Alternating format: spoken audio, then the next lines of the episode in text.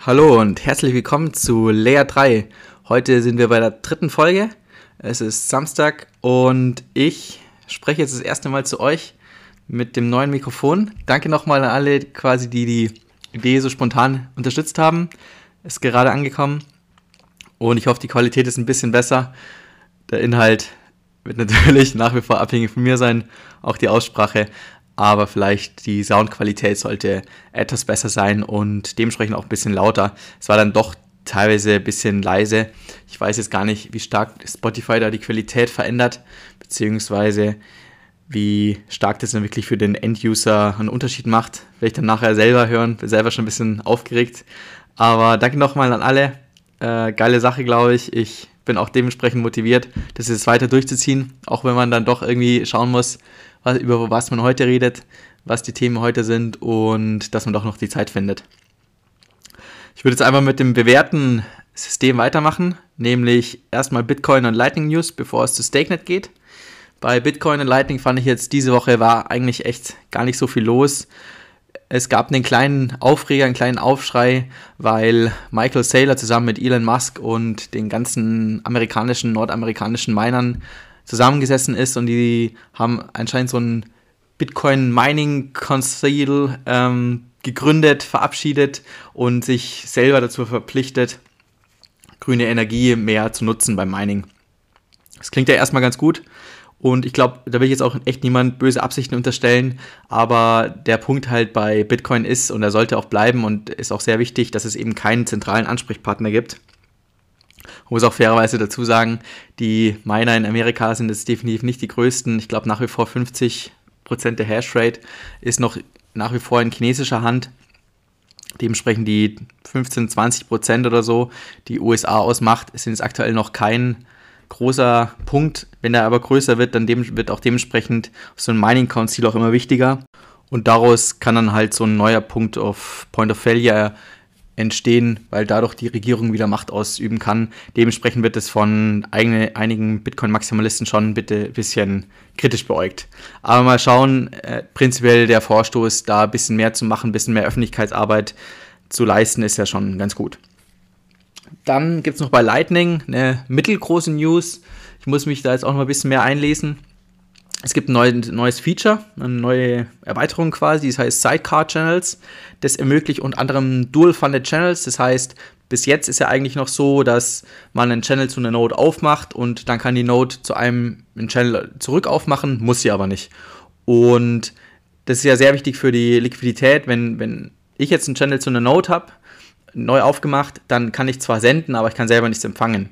Wenn jetzt die Node den Channel zu mir auch aufmacht, dann kann ich auch empfangen. Das ist natürlich fürs Routing oder generell für, für Bezahlungen viel angenehmer. Und jetzt mit den Sidecar-Channels kann man das quasi automatisch machen. Man muss dann, äh, beide müssen da einstimmen, muss ich mir auch nochmal genau einlesen, müssen da zustimmen und dann kann man in beide Richtungen den Channel mit einer Transaktion aufmachen, also direkt wird es dann quasi geöffnet und dann hast du halt sofort einen ausbalancierten Channel. Das muss ja nicht mehr groß um Liquidität in dem Channel kümmern, weil die einfach da ist. Das ist natürlich super. Du kannst senden und empfangen. Das passt dann auch schon, glaube ich, so Richtung Bitcoin und Lightning News. Dann würde ich mal weitermachen zu, mit StakeNet. Es gab ein neues äh, Beta-Build, ist am Freitag rausgekommen, pünktlich. Ich bin da eigentlich langsam, ist noch ein bisschen für mich ungewohnt, muss ein bisschen reinkommen, aber es ist schon besser für mich jetzt zu sehen, wo genau die Probleme sind, was die wirklich einzelnen Bugs sind. Das sind ja doch ein bisschen mehr, als das von außen man so mitbekommt. Ist auch für mich immer ein bisschen so eine schwierige Abwägungsfrage, ob ich jetzt da wirklich über jeden einzelnen Bug, über jeden einzelnen Rechtschreibfehler oder was auch immer, der gefunden wird oder über jede kleine UI-Feature, das noch nicht so ganz passt, darüber diskutieren wollen. Deswegen versuche ich schon meistens quasi auf die wichtigen Sachen zu reduzieren, dass jetzt nicht irgendwie zu sehr Verwirrung entsteht oder man denkt irgendwie, wir haben 5 Millionen Bugs und würden nicht hinterherkommen. Für mich halt ein bisschen schwierig, aber ich bekomme schon langsam einen besseren Eindruck und ich finde es auch ganz gut, dass wir jetzt wieder ein bisschen mehr regelmäßig drin hat, bisschen mehr System. Das, ich kann mich auch direkt halt an die wenden. Die fragen mich auch bei bestimmten Sachen und ich mache so ein bisschen die Einteilung, ich glaube letzte Woche schon gesagt, von der Priorisierung von verschiedenen Problemen, von verschiedenen Issues und kann dementsprechend gewichten, was jetzt erst in zwei, drei Wochen gefixt werden kann, was ich jetzt aktuell nicht so wichtig finde und dementsprechend auch hoffentlich den Prozess ein bisschen beschleunigen. Insgesamt waren schon einige Sachen gefixt, ist leider noch nicht ganz bugfree, das Out in Make It Marker, Maker UI, aber wir kommen dem Ziel auf jeden Fall näher. Währenddessen läuft ziemlich viel Entwicklung aktuell im Hintergrund ab. Da kann ich heute ein bisschen mehr drauf eingehen. Einerseits ist natürlich auch mit der Dex, haben wir, glaube ich, letzte Woche schon öffentlich angekündigt, auch die neue UI. Da arbeiten schon Leute dran, dass die implementiert wird. Also nicht nur quasi Rendering, sondern wirklich dann konkret implementiert und auch mit voller Funktionalität dann. War jetzt in dem Beta-Bild noch drin, nicht drin, muss ich jetzt noch schauen, wie der, wie der aktuelle Stand da ist. Ich bekomme ja quasi immer nur die Beta-Bild-Version und dann der Fortschritt von der Beta-Version, indem ich halt die Bugs melde, die ordne, die Issues melde und so weiter. Aber auf jeden Fall, das läuft schon mal im Hintergrund. Im Hintergrund läuft auch noch Connext. Die haben jetzt, wir haben ja doch ein paar Fehler entdeckt. Oder ein paar, ja, Fehler klingt immer so hart. Äh, ein paar Issues, die man noch verbessern kann. Vor allem bei, bei Anfragen in hoher Frequenz. Und da gibt es eine neue, neue Node und da können unsere Entwickler jetzt wieder damit weiterarbeiten, versuchen das noch weiter zu optimieren, schauen, ob es jetzt so passt und dementsprechend dann auch hoffentlich bald Stress-Testing anfangen und dass man das dann auch auf die Closed Beta ausweiten kann, dass die Closed Beta da jetzt die User nicht mega viel Funds verlieren, indem, weil irgendwelche Connext-Probleme noch da sind. Also in Fees vor allem, um das klarzustellen. Ähm, in Fees, also nicht an sich Funds verlieren. Ähm, und Hydra Chain, genau. Hydra Chain ist noch so das, das nächste größere Thema, das jetzt doch schon länger auch ein bisschen diskutiert wird. Und ich hatte da jetzt in dieser Woche ein längeres Gespräch mit Draper und auch nochmal mit Bibang. Ähm, der ist so ein bisschen in dem, der Hinsicht ein bisschen hauptverantwortlich dafür, weil er einer der Leading Devs ist. Und ich bin noch am Artikel schreiben. Es hat sich ähm, aus meiner Sicht ein bisschen was geändert, weil ich ein paar Sachen nicht ganz so verstanden hatte. Muss ich zugeben. Und ich möchte jetzt aber schon mal, bevor der Artikel raus ist, so ein bisschen was sagen, was ich sagen kann. Ähm, nämlich die Gründe vor allem, wieso wir das machen. Zu genauen technischen Details möchte ich jetzt noch nicht sagen, weil ich es nochmal absegnen lassen muss. Aber ich glaube, ich habe jetzt schon mal so einen guten Überblick und auch schon mal einen Grafiker dran sitzen lassen, um eine relativ einfache äh, Grafik zu stellen, dass es dann für jeden klar ist. Wieso machen wir die Hydra-Chain überhaupt? Ähm, wieso eine Smart-Chain gewissermaßen? Also wir sind da jetzt so circa seit einem halben Jahr ähm, am Recherchieren dran, haben verschiedene Modelle abgewegt, haben verschiedene Kostensachen abgefragt, überlegt, was macht Sinn sicherheitsmäßig, was macht Sinn entwicklungsmäßig, geschwindigkeitsmäßig, eventuell auch rechtlich. Das sind relativ viele Sachen, die da zusammenkommen.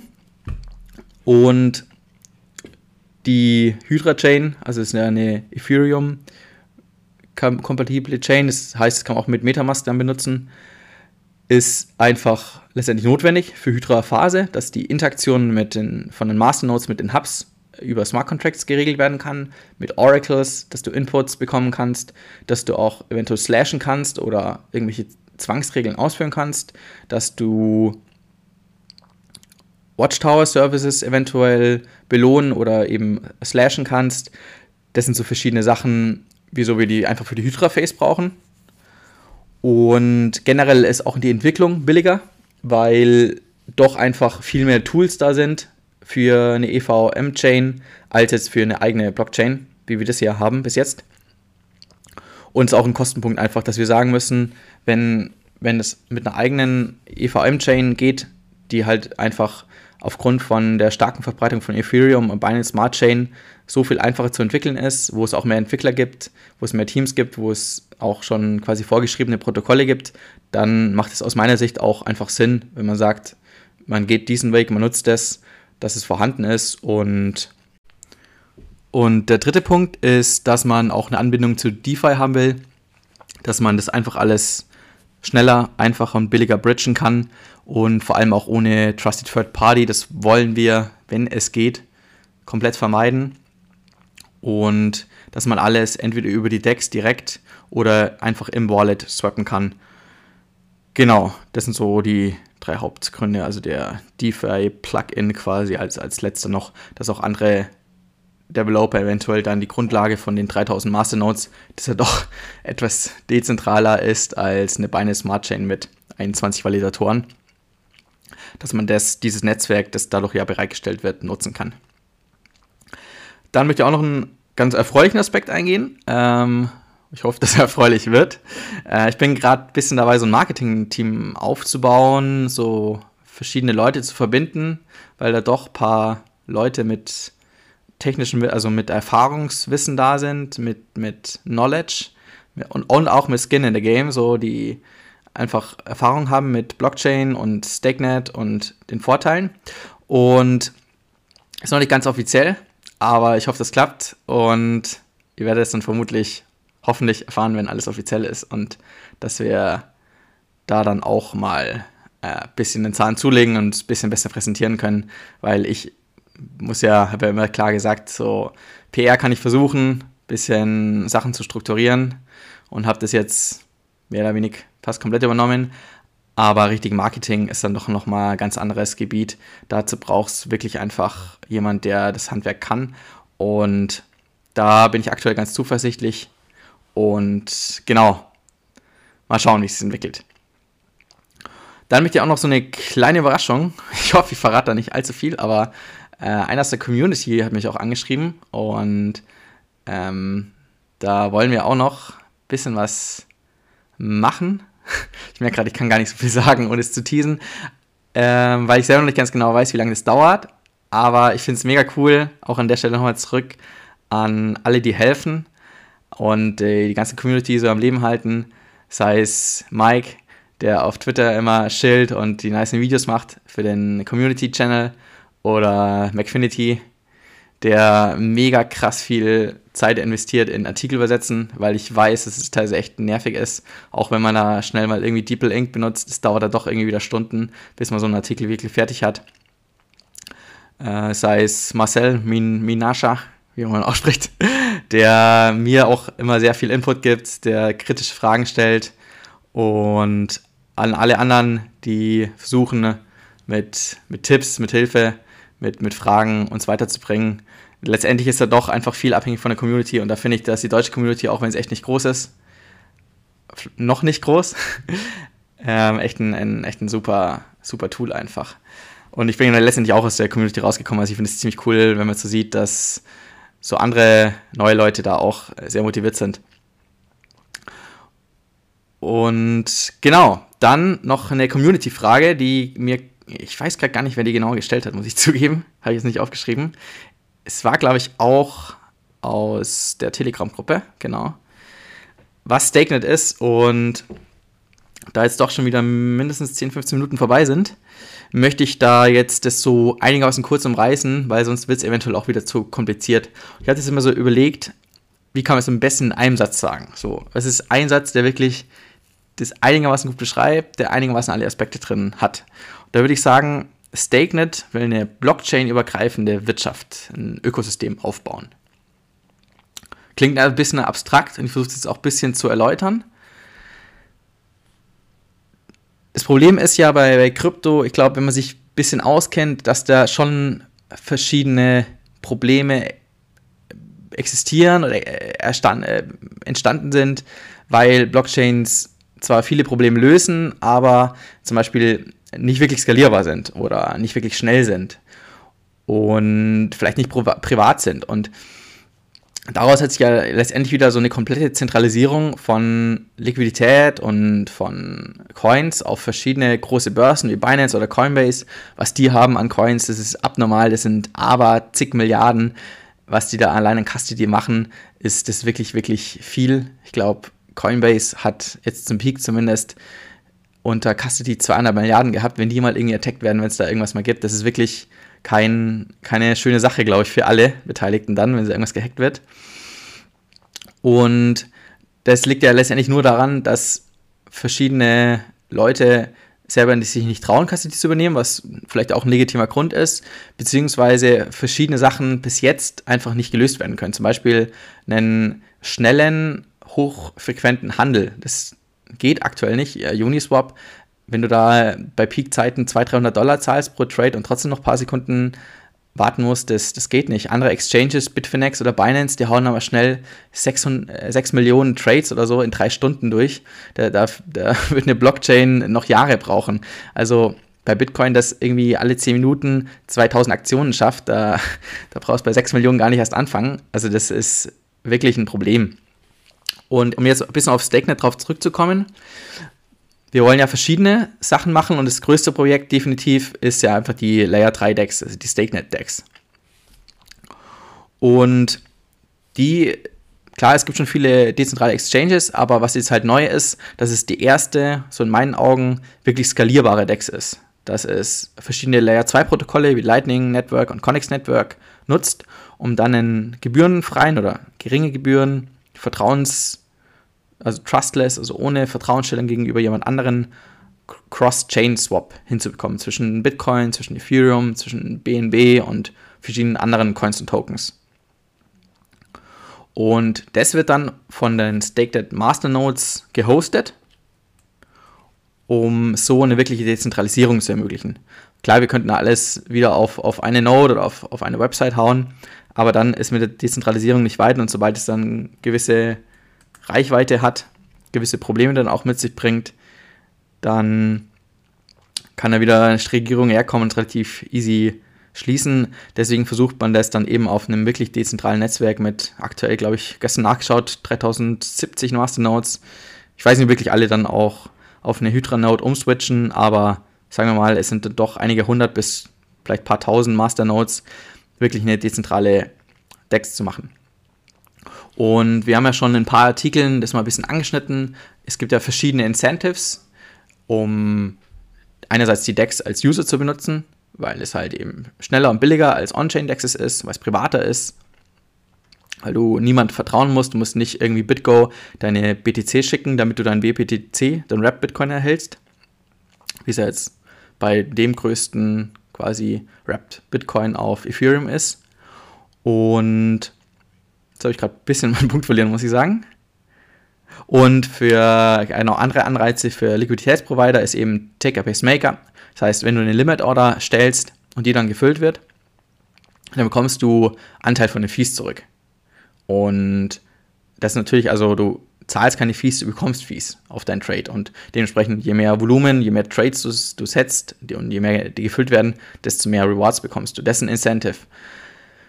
Es ist für die Masternodes ein Incentive, weil du, wenn du quasi dich bereit erklärst, verschiedene Rechenpower zu stellen und dadurch die Decks zu hosten, bekommst du ein Incentive, bekommst du Rewards, bekommst du eine Auszahlung.